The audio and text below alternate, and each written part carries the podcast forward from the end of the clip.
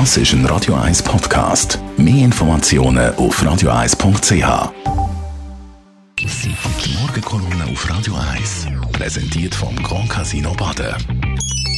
Grand Casino Baden. Baden. Morgen, Stefan. Schönen guten Morgen, Marc. Vor wenigen Tagen ist bekannt worden, dass die Nationalbank 50 Milliarden Gewinn gemacht hat letztes Jahr. Ein paar Milliarden, die fließen auch zu den Kantonen und zum Bund. Das ist eigentlich eine gute Sache.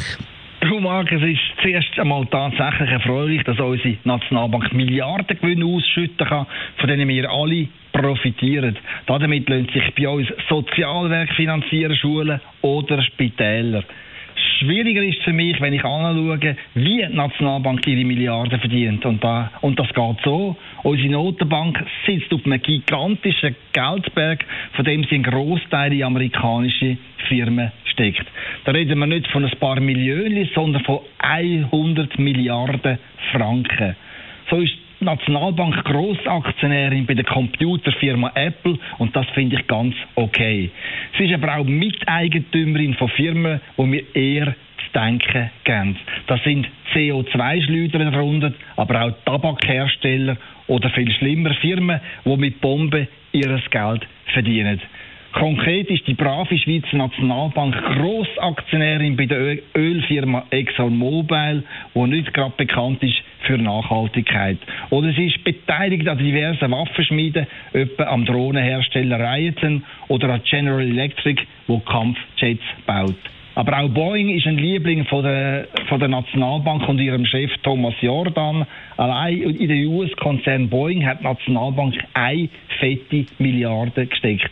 Und man muss wissen, Boeing baut neben Passagierflüger auch Kampfjets, Angriffsdrohnen, Kampfhelikopter, Laserwaffen, Abhörsatelliten oder Lenkwaffen. Mit anderen Worten, je mehr knallt auf dieser Welt, umso mehr verdient Boeing und umso mehr verdient die Nationalbank und umso mehr verdienen wir alle.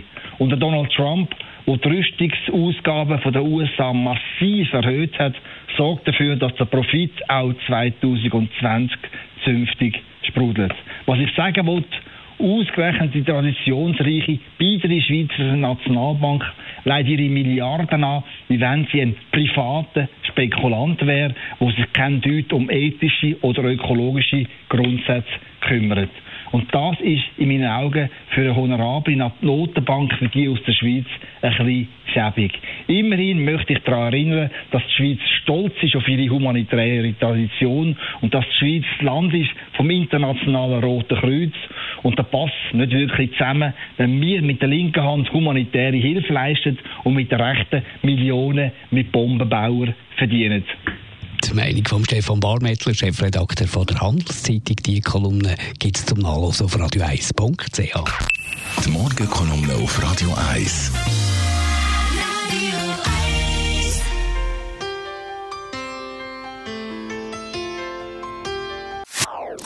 Das ist ein Radio 1 Podcast. Mehr Informationen auf radio1.ch.